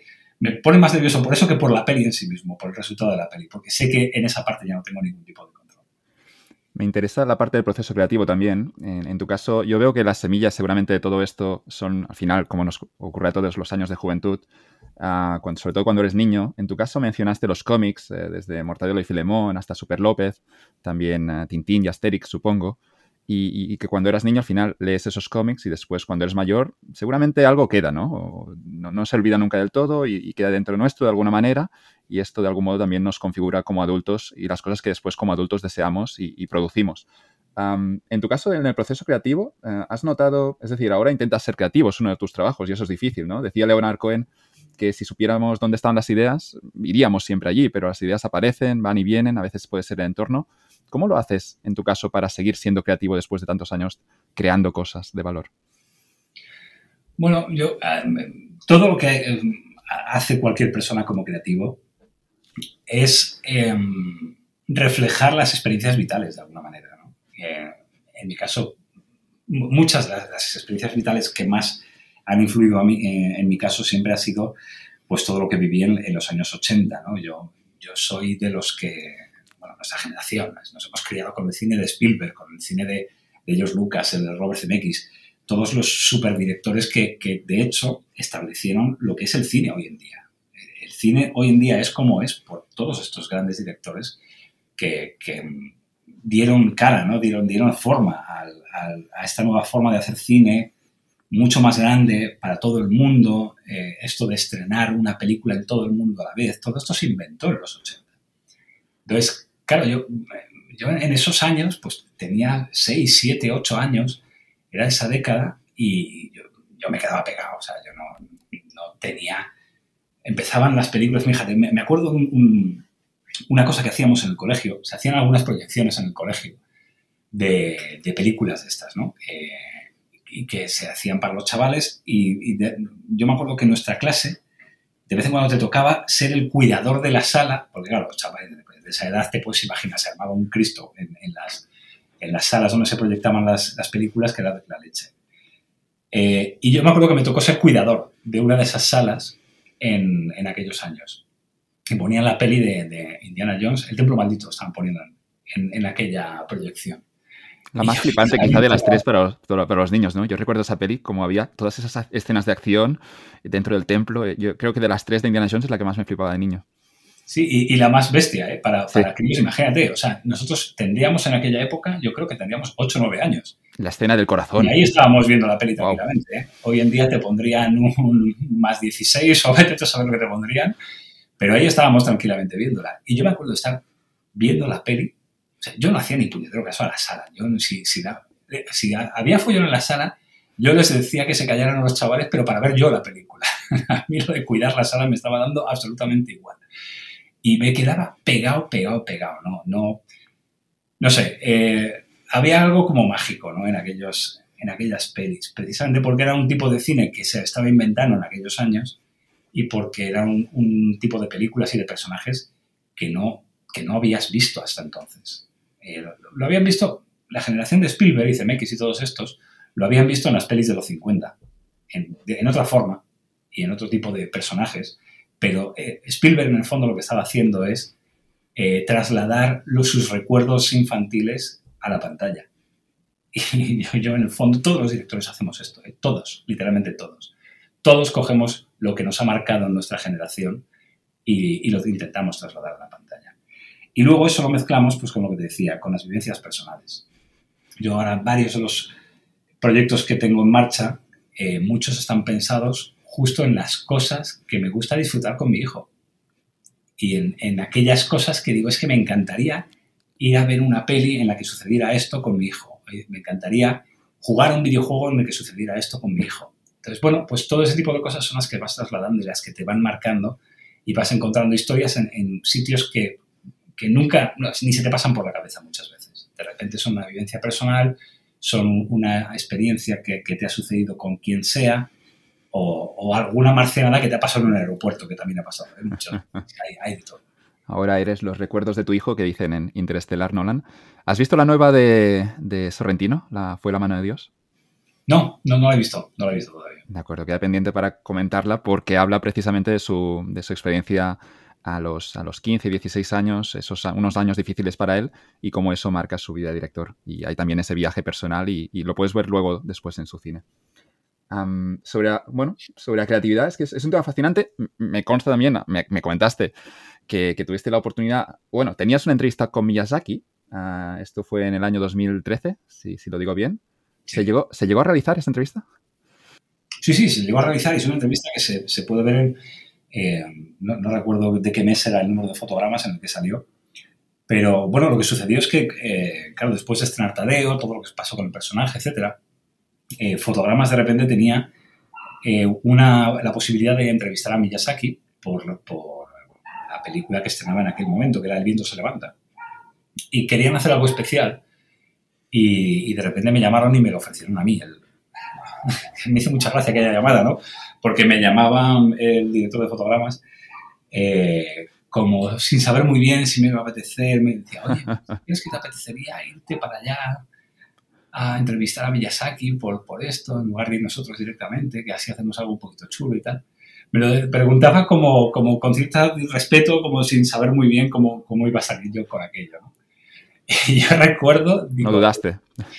Tío, o sea, no, no, me pongo a pegar brincos ahora mismo de, milagro, de milagro. O sea, es, es, como, como uno de esos sueños que no sabes, es imposible hacer algo así. Si, o sea, bueno, vete a saber, ¿no? Las cosas que, que, pueden pasar en la vida, pero en aquel momento era algo que ni se me pasaba por la cabeza que podía suceder. Y era como, venga, claro, me voy de cabeza. Y, y, me acuerdo que me decía, bueno, pero es que tendrías que ir tú solo, no sé qué da igual, pero ¿qué me estás contando? voy, andando, sí, sí, sí. Como si me tengo que pagar yo el billete, es que me da lo mismo. Entonces, bueno, eh, al final fue fantástico porque, eh, bueno, conoces una forma de hacer animación que es como de otro planeta. O sea, cualquier persona que haya viajado a Japón tiene la sensación de, de, que está aterrizando en otro planeta, ¿no? Es una cosa un poco extraterrestre, cómo es la cultura allí en comparación con lo que estamos acostumbrados en esta parte del mundo. Pero claro, cuando eh, conocí el estudio, em, el estudio es, una cosa muy extraña, ¿no? Porque está dividido como en muchas son casitas pequeñas que tienen como muchas casitas que según el momento de la producción que están, si son muchos, pues tienen más casitas cogidas o tienen menos, van creciendo y decreciendo. Y, la casa en la que vive Miyazaki, que es en la, misma que él mismo trabaja, pues está muy cerquita del, edificio principal que es el de producción y el de administración y todas estas cosas. Y, fue tremendo porque esa entrevista, lo que hice primero fue eh, entrevistar al productor de sus películas, a Suzuki. Eh, después entrevisté al director de animación de Miyazaki, que, me acuerdo que fue, fue muy gracioso porque eh, yo, sabía perfectamente, Miyazaki tiene fama de ser un director durísimo, durísimo, durísimo. Y, yo le, preguntaba un poco de cachondeo al, director de animación que, ¿qué, tal era eso de dirigir la animación para una peli de Miyazaki. Y bueno, ellos son muy respetuosos y no, no se meten en fregados ni jardines. Pero sí, de alguna manera la forma de responder decía, bueno, es, duro, es duro, pero es muy, es, muy gratificante porque al final son las películas orientales que más viajan por todo el mundo, que además tienen un nivel de acabado de animación increíble, que no te cabe en la cabeza eh, cómo están de bien hechas. Y, y bueno, eh, pues eh, yo entiendo que para la gente que se dedica a animación allí en, Japón, eh, pues es, lo más alto a lo que pueden aspirar seguramente. Entonces, después de esa entrevista con, el director de animación, fue ya cuando me llevaron a la casa de Miyazaki, donde trabajaba Miyazaki. ¿Estabas nervioso? ¿Cómo, perdón? ¿Estabas nervioso? Sí, sí, sí, sí, como un flan, porque además eh, era, era, un plan tanto extraño, ¿no? Porque evidentemente yo no hablo nada de japonés, teníamos un intérprete, hubo un malentendido, yo pensaba que la intérprete solo hablaba inglés, me llevaba preparada la entrevista en inglés, luego me dicen que no, que se puede hacer en castellano, rebobinando, dando la vuelta, reestructurando preguntas, no sé qué. Bueno, fue una cosa un poco caótica, pero al final, cuando ya estaba con, Miyazaki, eh, hubo una cosa que fue muy curiosa. A Miyazaki le contaron que yo era director también de, animación. Y, se dio cuenta de que yo muchas de las cosas que le preguntaba pues tenían mucho sentido para él, porque yo le preguntaba cosas sobre los procesos, sobre la comunicación con, los, con sus equipos, cómo funcionaban, que, eh, me, dijo, fíjate, me dijo, me estoy acordando, sin yo preguntárselo, eh, me estuvo comentando que, él, a él, eh, a él, su equipo, le veía como un viejo gruñón cabreado todo el día. Esto me lo contaba él directamente. O sea, y él es consciente de eso, de que es un tío duro, de que es un tío eh, difícil de manejar, de que es un tío que además, eh, esto es una cosa que en Occidente le explota la cabeza a un productor si, si, se entera. Pero Miyazaki no sabe cómo es su película. La va improvisando sobre la, sobre la marcha. Él arranca y va construyendo escenas y escenas y escenas y no tiene un guion establecido. Lo va fabricando sobre la marcha. Entonces, claro, esas cosas las contaba aquí cuando volvía de vuelta y, algún productor se, subía por las paredes diciendo, esto es imposible, o sea, es que no hay manera. De... Claro, ten en cuenta que esto lo hacen aquí y ya está. O sea, esto no lo hace ningún otro director en todo el planeta directamente. En animación, donde no existe el margen de error que contabas antes. Exacto, sobre todo en animación. Eh, bueno, en, acción real, seguramente Nolan seguramente tiene hace un poco lo que le da la gana, Spielberg hará un poco lo que le da la gana, pero jamás verás que arrancan sin un guion de principio a fin. Eso jamás lo van a hacer. Eso es, una cosa muy difícil de ver. Entonces, bueno, eh, yo creo que la, experiencia allí en, en, Ghibli, al final, eh, sobre todo ya cuando terminábamos, que, sucedió una cosa muy, bonita y es que eh, según salíamos de, la casa donde estaba Miyazaki, nos acompañó a la puerta y según nos íbamos, yo veía que Miyazaki no, no, se, no se daba la vuelta y se metía en, en casa. Yo me giraba y digo, sigue, sigue ahí, sigue ahí. Y me contaron las intérpretes que eso es una tradición japonesa. Cuando eh, tienes un invitado en casa lo que, eh, y el invitado se va, tienes que mantener la mirada y tienes que mantenerte respetuosamente viendo a la persona que se está yendo hasta que la otra persona te pierde de vista. Hasta entonces él no podía darse la vuelta. Y es una cosa que era, bueno, fue como el detalle final de una experiencia que, lo que te decía, ¿no? daba la sensación de estar en otro planeta, literalmente. Suceden cosas y hay costumbres allí que no ves en otra parte del mundo. Y, me encantó, me encantó ver, ver todo aquello de cerca, conocerlo y, entender lo, cómo se cocía y no cómo se cocinaba una película allí, que es algo completamente distinto a lo que hacemos aquí. Si alguien está interesado en el cine de Miyazaki, bueno, más allá de ver las películas, hay dos documentales que son geniales. Uno es 10 años con Hayao Miyazaki y el otro es The Kingdom of Dreams and Madness. Los dos son geniales, puedes ver ese proceso creativo, productivo de, Miyazaki. Y a mí me sorprendió que en unas películas, eh, una de las últimas, que es Ponyo, em, Miyazaki, la parte creativa, no, no, lo hacía escribiendo un guion o escribiendo con palabras, sino que él dibujaba y en el dibujo de Ponyo de algún modo le aparecía la idea de cómo cerrar esa película o cómo empezaba esa película, pero todo empezaba a través de un dibujo. Yo supongo que es esto, eso lo hace poca gente, pocos genios como él. Sí, esto es la, última vuelta de tuerca, ¿no? O sea, que, cuando digo que es que Miyazaki trabaja sin un guion, es literal, es que trabaja sin un guion. Él, dibuja la película, va dibujando la película. Y esto fue una cosa que además me sorprendió mucho, porque yo en mis primeros tiempos, Em, me pasaba igual, o sea, yo, no venía del mundo del cine, yo no tenía ni la más remota idea de cómo se hacía una película ni nada por el estilo. Y cuando hice ese primer cortometraje del marciano que comentabas, eh, Gravicho, eh, para mí era en el fondo una especie de ejercicio de animación.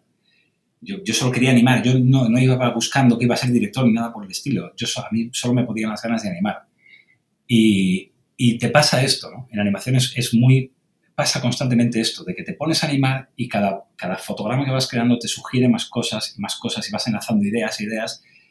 ¿Qué pasa? Que conseguir que, salga algo coherente de eso, Dios mío, o sea, es, un ejercicio de riesgo horrible, porque tiras meses para conseguir cualquier cosa. Entonces, si el resultado de eso es, un churro que no hay quien lo vea, es un desastre. Has pasado seis meses de tu vida haciendo algo que no puedes enseñar a nadie o que, que odia a todo el mundo. ¿no? Entonces, eh, bueno, en mi caso mm, fui conociendo poco a poco cómo funciona esto y, cómo tienes que planificar cada paso y cómo tienes que hacer que todo tenga sentido. Y me pareció muy curioso ver que Miyazaki todavía podía permitirse esta locura de decir, no, no, yo voy descubriendo la peli sobre la marcha, no sé a dónde voy, no sé cuánto dura la peli, no sé cómo la voy a terminar, ni cuántos meses de producción quedan. Esto es una cosa que, insisto, solo puede hacer Miyazaki. Y con la ayuda de Suzuki, que creo, que complementa muy bien, y lo sabrás mejor tú, Enrique, que has visto los dos. Eh, en el caso de Miyazaki, ahora está una película, creo. Eh, dentro, bueno, no está terminada, pero tiene preparada una nueva película. El, hombre sigue dibujando, se ha retirado ya dos o tres veces, pero siempre regresa. Y la nueva película se titula ¿Cómo vives? Es una pregunta. Y bueno, en algún momento saldrá. No creo que sea en 2022, quizá en 2023, crucemos los dedos. Pero Miyazaki sigue trabajando y sigue supervisando, decías el estilo de producción que tenía, sigue supervisando todos los dibujos que se hacen todo, todo, hasta el punto de que, bueno, él mismo rectifica muchos de esos dibujos. Cuando las animaciones no llegan al punto que, a él le gusta o, en tiene un nivel de exigencia altísimo y cualquiera que entienda lo mínimo, yo siempre le digo, a, cualquier persona que no sepa exactamente cómo es eh, esto de hacer animación, que pare cualquier fotograma de una peli de Miyazaki, que cuente el número de cabecitas que se están viendo ahí y que entienda que hay que hacer al menos, al menos 12 dibujos por cada segundo y conseguir que eso se mueva de forma coherente, que tenga sentido, que la línea no haga cosas raras. O sea, siempre decía un poco de coña que, que ahí mueren, mueren animadores cada vez que pasan por una película de Miyazaki. Es imposible mantenerse eh, a ese nivel durante todo el tiempo que lleva hacer una, una peli de ese, de ese estilo. Hay un, plano, hay un, plano, desde arriba en la película, el viento, que se el viento se levanta. Hay un plano desde arriba después del terremoto en el que hay, no exagero, quizá 300 personas andando en la ciudad de Tokio ya en runas por un terremoto, también toda la escena del terremoto es, es, acojonante. Pero ese plano desde arriba yo, yo me quedé flipando, yo no, entiendo todo esto que estás... De algún modo quizá lo entiendo intuitivamente, pero no lo sé porque no lo he vivido y racionalmente no sé, no sabía, o no, hasta hoy, lo complejo que es. Pero instintivamente yo paré ese plano desde arriba en el viento se levanta porque lo encontré fascinante. Se movían unas 200, 300 personas al mismo tiempo. Y luego leí que Miyazaki estuvieron como quizá dos o tres meses solo para esos 3, 4 segundos de película. Exactamente, sí, sí. Es, tal cual lo dices. Yo, ese momento, ese, exactamente ese momento que estás escribiendo, yo lo vi eh, en la sala de proyección de allí de, Ghibli cuando fui a hacer la entrevista a Miyazaki. Y recuerdo que vi ese plano y no era capaz de cerrar la boca. Estuve 10 minutos con la boca abierta diciendo, pero qué barbaridad han hecho aquí. Eso es impensable. Cualquier persona, es justo lo que estás diciendo, ¿no? Sepas o no sepas de animación, sabes que ahí está pasando algo que no es normal y que está a una escala que no has visto en tu vida y que es como mínimo desafía todos los límites de la realidad el conseguir ejecutar algo como eso. Y es literal. Y, es un plano por el que les pregunté específicamente al, al director de animación. Y no, no, recuerdo qué me dijo, no recuerdo el tiempo que habían estado, no recuerdo, pero sí que, que tuvieron iteraciones, iteraciones, iteraciones, porque es que revisaban literalmente cada personaje del plano para comprobar que estaba haciendo algo que era coherente, que funcionaba, y más allá que de eso, que no había dos personajes que hicieran lo mismo. Esto era lo más tremendo. O sea, que no, no hay un copia-pega de dos personajes en, en ninguna parte del plano. Esto es increíble, increíble. Alucinante. Estará al nivel de Walt Disney, supongo, ¿no? cuando pasen los años, eh, esos, al menos habrá estas dos personas en el mundo de animación. Estamos hablando de un Miyazaki, de un genio de, este, de esta categoría. Bueno, Miyazaki se considera el Walt Disney oriental. Es, para aquella parte del mundo, eh, Miyazaki pesa muchísimo más que Walt Disney, muchísimo más. ellos se han criado, ellos tienen su propio genio allí, ¿no? Y con, que además culturalmente les encaja mucho más y el tipo de cine que hace les encaja mucho más. Disney, con los años, poco a poco ha ido entrando allí, en, toda aquella, aquella parte del mundo, ¿no? Pero hay que pensar que nuestra generación en aquella parte del mundo con quien se ha criado en realidad es con Miyazaki y, con todo el cine que se hace allí. Y es muy curioso porque fue el propio Disney quien se emperró, en el fondo ni, Disney, fue Lasseter, fue John Lasseter el que se emperró desde Pixar en distribuir el cine de Miyazaki por todo el mundo y traerlo para acá. Y al final fue Buena quien, quien terminó Disney, vamos, distribuyendo todas las pelis de Miyazaki en esta parte del mundo. Y no, no recuerdo con cuál empezó, no sé si fue la propia Chihiro o hubo alguna antes, no recuerdo exactamente con cuál empezó todo esto. No le importaba que fuera un competidor para la Setter. No, era. No, distribuir eso porque es, es, muy grande y tienen que, tienen que, tienes que conocerlo. No, es que además tú piensas que pasa una cosa. Yo recordaba en, en las entrevistas que hice con, sobre todo con Suzuki, con el productor de Miyazaki, Em, yo les preguntaba hasta qué punto les importaba o no el cine que venía de, Estados Unidos y todo esto, o que sus propias películas viajaran al resto del mundo. Les daba igual, no les importaba nada. Es que, es que eh, literalmente me decía, nuestras películas viajan fuera de, Japón o de los territorios de, aquella zona donde distribuían, que no recuerdo cuáles eran, viajan fuera de estos territorios porque se empeña Disney. Mm, a nosotros no, lo haríamos. Es que nos da lo mismo. No, no dependemos. el mensaje era este, ¿no? No dependemos de esto ni tenemos especial interés porque las pelis viajen más allá. Tiene una visión muy artística en Ghibli. Muy, muy artística. O sea, digamos que ahí, esto que comentábamos antes de la parte económica pesa mucho y mete mucha presión al mundo artístico. Aquí es al revés. Miyazaki mete mucha presión al mundo económico, muchísima. Está por, está por encima, claramente. Sí, sí, literal, o sea, literal, porque es que ¿dónde puedes decir esto? ¿no? De que no sabes a dónde vas a parar con tu peli. Y yo tenía, tenía la sensación cuando estaba hablando con Suzuki de que, de que pasaba muy mala vida con Miyazaki sin saber cómo y cuándo acababa todo lo que estaba haciendo. Decías que los directores sois también las experiencias, lo que habéis vivido y lo que estáis viviendo ahora mismo. Em, en el cine Miyazaki hay ese componente pesimista. Siempre hay, hay también un mensaje ecologista y un mensaje también de optimismo al final de las películas, pero si miras, bueno, un poco lo que te quiere contar, encuentras que, bueno, siempre hay temáticas que, bueno, que más, son más bien tristes, ¿no? Siempre la guerra de fondo. Em, es, en parte quizá porque Miyazaki también vivió de pequeño, ¿no? La guerra, no sé si le, si le pilló por edad o, sí, si le pilló esa guerra mundial. Era pequeño, no sé si le pillaron los últimos años de la guerra, pero él la vivió. Y de hecho, bueno, el, principal mensaje que tiene siempre, siempre, siempre es, antibélico. Es completamente antibélico. El, viento se levanta era uno de los mejores ejemplos, ¿no? Esa, esa pasión del protagonista por construir aviones que ve que se están utilizando para, para la Segunda Guerra Mundial. los, los, cero, ¿no? japoneses, no recuerdo cuáles eran los, estos aviones de combate tan famosos japoneses, ¿no? Bueno, sí, está siempre, siempre, siempre en todas esas películas. Y, y, esa sensación plomiza que tiene el tono de las pelis de Miyazaki, eh, lo percibes allí en Ghibli. Lo, percibes. Hay, una sensación, y, lo percibes incluso en esos documentales que estabas mencionando. Casi todos los documentales que hablan de Miyazaki tienen esa sensación plomiza, esa sensación de, de esto no es buen rollo, esto no es Disney. Esto, esto es algo con un peso específico brutal que, da la sensación de ser pesimista de forma general. Es muy curioso, muy, muy curioso. Eh, que no necesitan esa sensación de, vamos a crear la fiesta loca para vender esta película, ¿no? Todo lo contrario, tiran por otro lado completamente distinto. Y es otra de las cosas que separan mucho lo que es Oriente de Occidente, ¿no? Tú en, en Oriente, en aquella parte del mundo, tú puedes ver una peli de animación con el tono, temática que te dé la gana Se cubren todos los géneros que se cubren en acción real, se cubren en animación. Y aquí en, en Occidente todavía no es así. Empieza a suceder ahora, pero todavía no es así. Aquí en Occidente todavía hay demasiada asociación a que una peli de animación la tiene que poder ver un crío. Y, es muy difícil ver dramas, una peli puramente dramática, una peli puramente bélica, un thriller de acción que solo sea thriller de acción. Es muy difícil. Todo está adaptado a público familiar.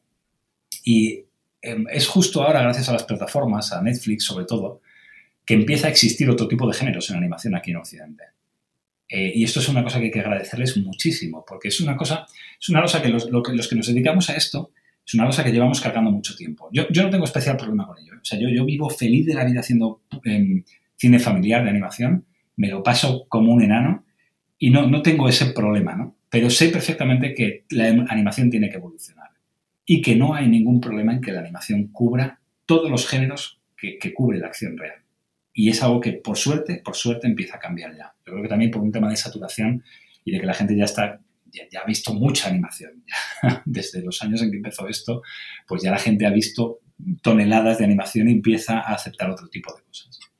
Eh, con Miyazaki, ahora me acuerdo de una escena de, también de esos documentales, eh, creo que es el de 10 años con Miyazaki, en la que va al estreno de la película de su hijo y, el hijo tenía ya 40 o 45 años, pero la opinión del padre es que es demasiado pronto, que todavía no está preparado. Regresamos a esa mentalidad fascinante de los japoneses. Y cuando sale de, la, proyección de la película, todo el mundo está contento, menos Miyazaki, que dice que el hijo ha hecho la película demasiado pronto. Es complicado ser el hijo de Miyazaki, supongo. Tiene que ser tremendo. Yo he, visto ese documental también. Y dices, ostras, es un, además que lo están grabando, que sabes perfectamente que esto va a ser público y suelta esta burrada sabiendo que lo va a ver el hijo, es que, bueno, en fin, es lo que te digo, es, otro planeta, de verdad, es otro planeta a todos los niveles. Y lo notas desde que pisas el, eh, eh, aterrizas allí, pisas el aeropuerto, es que empiezas a ver que no hay nada que sea igual que, aquí en, Europa o en Estados Unidos, que no hay, nada que sea igual. Todo funciona de forma muy distinta. Y las, eh, em, las costumbres culturales, la forma de expresarse de la gente, casi, o sea, fíjate que yo tenía la sensación cuando iba por allí, por las calles de Tokio, de que la, gente te tiene como, no, es miedo, pero no sé, como respeto, porque no están acostumbrados a ver a un occidental en, muchos sitios. Y mira que estás en Tokio, o sea, Tokio, que es la capital del país, que tiene muchísimo movimiento de gente, pero claro, eh, Ghibli no está en el centro de Tokio. Ghibli ya está en una zona de las afueras, que Tokio, yo creo que junto con Los Ángeles es la ciudad más grande que he visto en mi vida, es una auténtica barbaridad de extensión lo que tiene.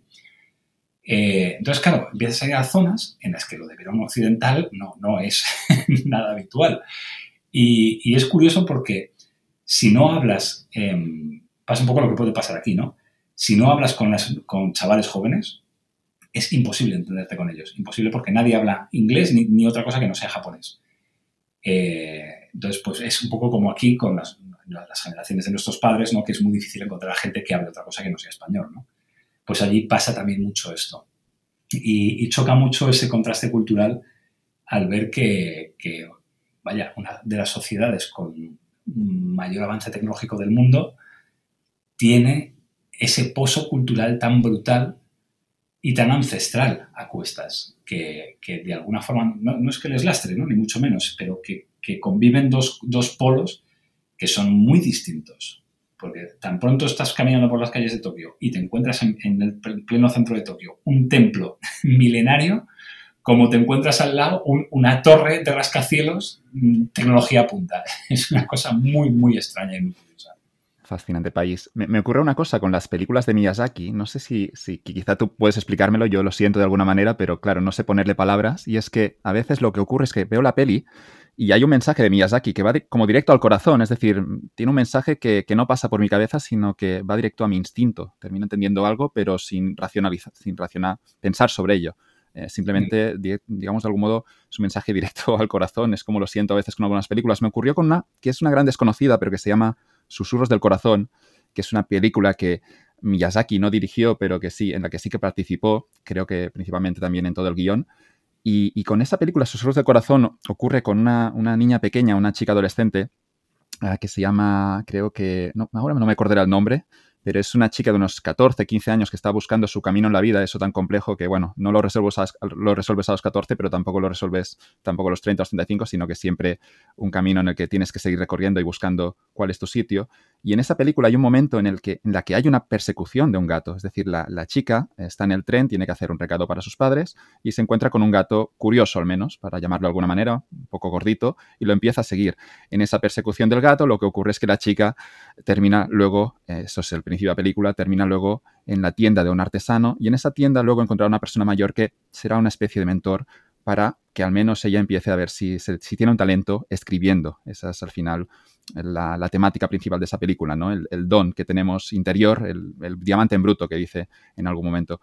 Em, me encantó esa película porque cuando terminó yo sabía que me estaban diciendo algo así como sigue tu instinto, pero no sabía cómo había llegado a esa conclusión. Pero es en esa película, después de hora y media, después de dos horas, tu conclusión es que tienes que seguir el corazón. Por eso ese título. Pero insisto que animo a todo el mundo a verla porque no, no, no, le podrás poner palabras, pero el mensaje llegará y llegará a donde es más importante. No sé si te ha ocurrido con otras películas de este genio. No, no, con todas. Es que tú piensas que la diferencia principal entre una peli que, realiza Miyazaki y las que estamos acostumbrados a ver aquí es que no hay un solo mensaje directo.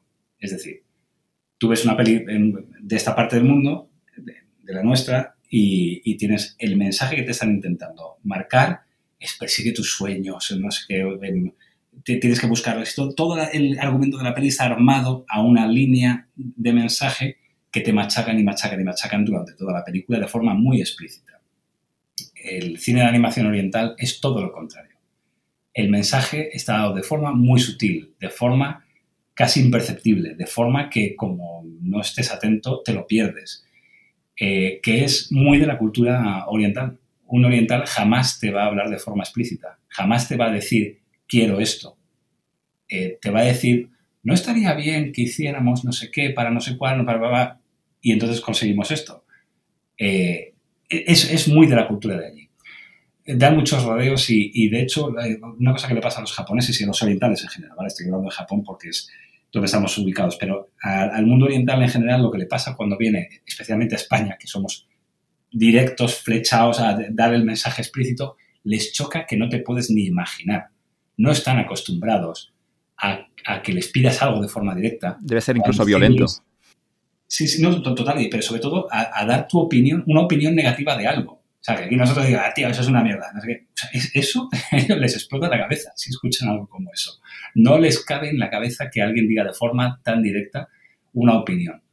Entonces, bueno, eso se ve muy reflejado en las películas. Ellos, en el caso de Miyazaki, además, tiene... Em, es súper difícil de analizar. Yo, mira que he analizado su cine un montón de veces y fíjate que no, soy un super fan, ¿eh? o sea, yo no, me puedo considerar, yo tengo muchos amigos que son fanáticos absolutos que se saben lo que sucede en cada fotograma de cada peli. Pero yo sí que he estudiado mucho el cine de Miyazaki porque tiene una cosa que es hipnotizante.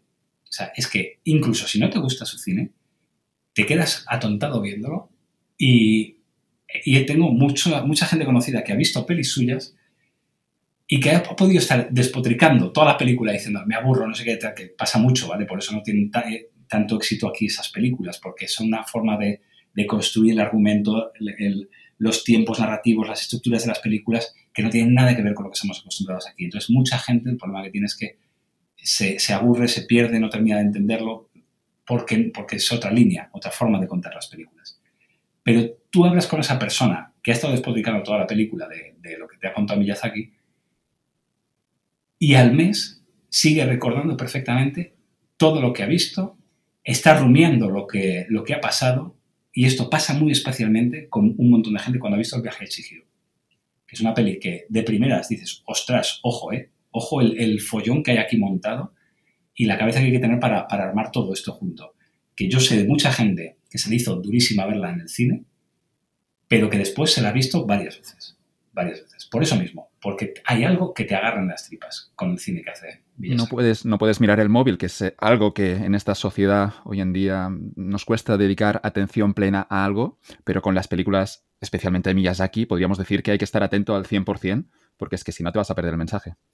Totalmente. El mensaje y, bueno, y el recorrido del personaje y muchas cosas, muchas cosas. Es que eh, tiene tanta carga cada plano y cada acción de esas películas que, bueno, pues hay que estar muy atento y hay que, y hay que conseguir quitarte de medio, ¿no? Esa barrera de, vale, no estoy viendo una peli estructurada como estoy acostumbrado, no estoy viendo tres actos, no estoy viendo planteamiento, nudo y desenlace, que es como la, fórmula mágica que se encontró aquí hace muchos siglos en, esta parte del mundo. Eso allí no existe. Es que empieza con el desenlace a veces, empieza por el final. Exacto, sí, sí, o sea, es, un galimatías, o sea, a nivel estructural es como si no existiera estructura. Entonces, eh, bueno, pues esto subconscientemente, por todo el cine que llevamos consumido, de que tiene ya una estructura muy lógica y muy coherente, pues de repente a, mucha gente le explota la cabeza cuando, cuando ve estas cosas y dice, sea, ¿pero dónde va a parar esto? ¿Y qué pasa aquí exactamente? ¿Y dónde me está llevando este hombre? Pero, en fin, eso es también parte de... Yo creo que eso es también parte de la educación cultural que debería tener todo el mundo, ¿no? Tener ese chip un poquito más abierto, esa mentalidad de aceptar cosas que no son las, las, las de siempre, ¿no? Y más hoy en día que estamos acostumbrados a, a, ver de todo a todas horas y eh, cantidades masivas de contenido audiovisual yo creo que es maravilloso encontrarte un punto fresco y distinto como el que puede ofrecer aquí. Y ocurre cuando ves otras culturas, a mí al menos cuando veo cine, si te miras una película coreana, una película sueca, siempre hay algo distinto a nivel cultural y, también yo animo a todo el mundo a, buscar esos productos distintos solo por cambiar un poco o para entender otras culturas que siguen siendo, al final, en lo básico, son lo mismo que la nuestra, pero en esos detalles, en esas pequeñas cosas hay grandes diferencias y yo creo que lo hace interesante. Hemos empezado esta entrevista charlando sobre tu carrera profesional ahora estábamos con Miyazaki. Me gustaría conectarlo todo para cerrar. Y es que mencionaste una, escena en el videojuego Pretorians, en la charla de Sputnik, en la que te encargaste tú de la cinemática y dijiste que de algún modo intuiste que viendo, bueno, en esa cinemática promocional de Pretorians, un videojuego de los años 2000, Em, viste que esto te interesaba, que te gustaba, ¿no? Y me gustaría conectarlo con Miyazaki con lo que decía antes de Susurros del Corazón, con el caso de Shizuku, la, niña de la que no recordaba el nombre, pero se llama Shizuku, y lo que ocurre es que empieza a perseguir ese gato, pero lo que yo entendí después de la película, y esta es mi conclusión, seguramente Miyazaki tenía otra cosa por la cabeza, es que ese gato era una señal y que había que perseguir esa señal porque a veces persiguiendo cosas sin una utilidad clara, te llevarán a sitios mejores y más bonitos en la vida. Shizuku persigue a ese gato, ese gato le permite al final del día, persiguiendo a ese gato que no, tiene ningún sentido, le permite ah, de algún modo conocer a una persona que será importante en, el inicio de su carrera profesional y en esa señal y siendo valiente y persiguiendo a esa señal, lo que ocurre es que Shizuku ah, se da una oportunidad. En tu caso con Pretorians, entiendo que intuiste que algo había ¿no? en esas cinemáticas, que eso me gusta y voy a perseguirlo sin saber a dónde me va a llevar y aquí estás. Efectivamente, y, ese fue el momento ¿no? en que cuando hice aquella cinemática de Pretorians fue cuando, cuando entendí, bueno, lo mío no es tanto los videojuegos o animar para videojuegos, es, es contar historias. ¿no? Ahí fue donde descubrí un poco esa, esa pasión que no sabía que tenía, ni, ni sabía que la tenía. Pero volví a hacer, yo, yo, he hecho en muchas ocasiones caso a las tripas, sin saber qué, qué demonios estaba haciendo. Me he fiado mucho del instinto. Y eh, la verdad que nunca, me, nunca he pensado ni he puesto en una balanza a ver qué gano, qué pierdo, si tiro por este camino. No, es, es que he tirado adelante y ya está. Es que, es que soy un poco burro para esto y no, no, no tengo mucha conciencia de, de, si estoy ganando o perdiendo cosas. Solo sé que, que, necesito hacer eso en ese momento y tiro adelante con ello. Y, y con esa cinemática de Pretonias me pasó exactamente eso. Ese fue el momento, exactamente, en que decidí, necesito intentar hacer esto y me voy a plantar delante de mis padres a decirles que, bueno, que todo aquello de informática definitivamente lo abandonaba, porque ese era el momento en que yo podía haber vuelto a retomar mi, carrera informática. Pero para mí ese era el, momento en el que decía, es que esto no, no va a tener marcha atrás, esto no tiene marcha atrás, esto ya solo va para adelante, no sé a dónde va, no tenía ni la más remota idea de que yo iba a acabar dirigiendo cine no tenía ni la aspiración de dirigir cine. Y es efectivamente esto que acabas de contar. Empiezas a hacer un camino sin rumbo, pero mm, persiguiendo una, ambición ¿no? o una, algo que te mueve ahí dentro. Yo solo estaba persiguiendo eso, nada más. Y de repente todo se fue enlazando. Y sí que es cierto que a veces la vida te va pequeñas señales, ¿no? Y aquí también yo creo que hay que estar atento, ¿no? A veces de cosas pequeñitas que pueden pasar por delante tuyo, que hay que estar atento y si las sigues y eres valiente también, te van a llevar seguramente a un sitio mejor. Sí, sí, absolutamente. Y, nunca sabes, ¿eh? nunca lo sabes. dónde acaba cada camino, si es largo, si es corto, si te has equivocado, porque me he equivocado docenas de veces, montones de ellas, y no pasa nada, no pasa nada, te equivocas, pues rectificas y a otra cosa, y no pasa nada. Si, si es que es lo más sano del mundo. Que si es que además siempre digo que, que el problema no es equivocarte, el problema es no poner remedio a la equivocación, porque eso te puede dejar enquistado en, en una posición en la que te vas a morir del aburrimiento, del sufrimiento, del lo que sea, lo que sea. Y esto es aplicable a trabajo o a cualquier cosa a nivel personal. Entonces, es súper importante, súper importante aceptar que un error no es un fracaso o que un fracaso no tiene el peso que tu cabeza te dice que tiene. Los fracasos son parte del día a día y ya está, nada más. Y solo hay que saber lidiar con ellos. Bonito mensaje. Los economistas hablamos de coste hundido, de coste irrecuperable en el sentido de que nos afecta la decisión cuando no deberíamos tenerlo en cuenta porque no es recuperable por esta simple razón, pero el hecho de haber invertido cuatro años en una carrera a veces condiciona la decisión futura de a qué me voy a dedicar. Cuando esos cuatro años de algún modo ya lo has pagado en precio, en, económico, pero también en el tiempo que le has dedicado y lo que tienes que hacer es mirar de tomar la mejor decisión disponible delante. Y esa inversión que ya es coste hundido no debería tenerse en cuenta, pero los humanos de algún modo lo tenemos en cuenta y, al final hace que, arrastremos a veces las malas decisiones. Yo, fíjate, con los años he aprendido un, mensaje que es, muy sencillo, son dos palabras. Fail faster. Falla lo más rápido posible. Pégatela lo más rápido posible. Intenta detectar que estás en el camino equivocado lo más rápido posible. Y acéptalo. Da igual que te haya llevado mucho o poco tiempo, cuando entiendas que, estás en el camino equivocado, pega un quiebro para otro y ya está. Nada más. No, le des mayor importancia, se acabó. Eso es todo lo que tienes que pararte. No te flageles, no te cojas un látigo y te empieces a, pegar golpes con él. No, ya está. Pues lo has jorobado, lo has jorobado para otro lado. Fuera.